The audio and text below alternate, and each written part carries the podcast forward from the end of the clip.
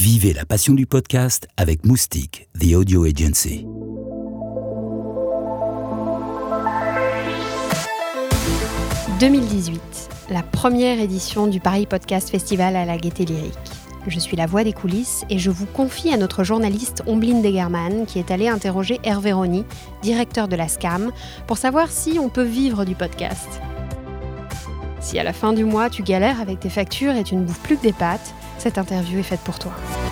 Paris Podcast Festival, les coulisses. Hervé Rony, bonjour. Alors, vous êtes le directeur général de la SCAM, la Société civile des auteurs multimédia, créée en 1981, qui est partenaire du Paris Podcast Festival.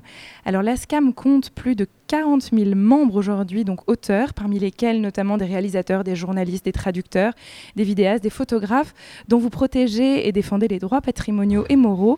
Alors, euh, exactement, de manière plus précise, quelles sont vos actions à la SCAM à la SCAM, on perçoit et on répartit des droits. Ça veut dire que notamment dans la radio qui nous concerne au Paris Podcast Festival, on a des contrats, par exemple avec Radio France, on a des contrats alors, en lien avec la SACEM sur des radios associatives. Bref, quand notre répertoire, qui est le répertoire journalistique, documentaire, des entretiens, les chroniques, les rubriques, enfin ça fait beaucoup, beaucoup, beaucoup d'œuvres, on les analyse, on a des conducteurs qui nous permettent de savoir qu'est-ce qui a été diffusé, les auteurs déclarent leurs œuvres comme on a un contrat, eh bien, on a de l'argent qui vient des radios et on verse de l'argent en fonction de l'exploitation des œuvres.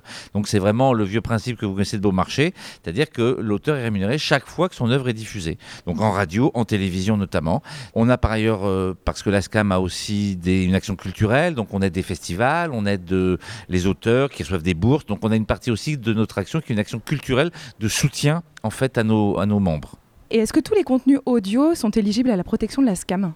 Alors, sur le principe, oui, puisque c'est des œuvres protégées, donc en fonction du code de la propriété intellectuelle, les œuvres sont protégeables. C'est quoi une œuvre? Il faut qu'il y ait une petite originalité. Enfin voilà, il faut qu'il y ait une marque. Euh, voilà, si moi je fais une photo d'un poisson rouge, ce ne sera pas euh, protégé.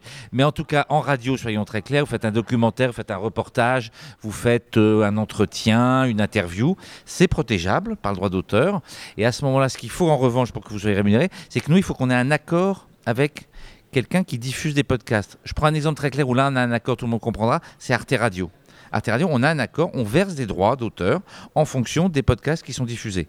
Aujourd'hui, on n'a pas d'autre accord avec des podcasts parce qu'on n'a pas d'économie pour le moment. C'est-à-dire qu'on ne peut pas intervenir très vite sur des économies qui n'existent pas. Donc il faut aussi laisser à un moment donné l'économie se développer. C'est d'ailleurs un des enjeux du podcast aujourd'hui natif.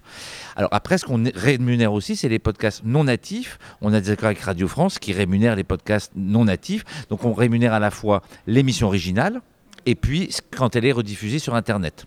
Donc on a globalement des accords qui concernent à peu près 5000 auteurs à la, SCAM et on touche euh, des millions d'euros de droits. Enfin, c'est des droits quand même significatifs. Et les auteurs de radio peuvent toucher des droits qui sont tout à fait plus que des compléments de rémunération. C'est vraiment une deuxième rémunération importante. Est-ce que vous avez un rôle aussi au sein de la SCAM un peu pédagogique auprès des auteurs pour leur expliquer comment les reconnaître leurs droits, les aider à les gérer, etc. Ou... Oui, bien sûr, si, si, c'est important. On a ce qu'on appelle, on a aussi une maison des auteurs, on organise des ateliers. On a aussi des fiches pratiques, juridiques, on les accueille. Alors, on ne fait pas un travail d'avocat, il faut faire attention, hein, c'est pas le même métier. Mais bien sûr, on les accompagne quand ils ont des problèmes juridiques, des problèmes euh, économiques, fiscaux, sociaux, on les accompagne. En fait, une société d'auteurs, c'est à la fois, c'est une société qui verse de l'argent, mais c'est aussi euh, un lieu de communauté, d'échange aussi. On a des commissions qui travaillent par répertoire, donc on a une commission des œuvres sonores qui débat des problèmes professionnels, qui peut débattre, par exemple, aujourd'hui, euh, on peut débattre de l'avenir de Radio France, puisque comme vous savez, il y a une réforme importante du service public. Donc on débat par exemple de ces questions-là.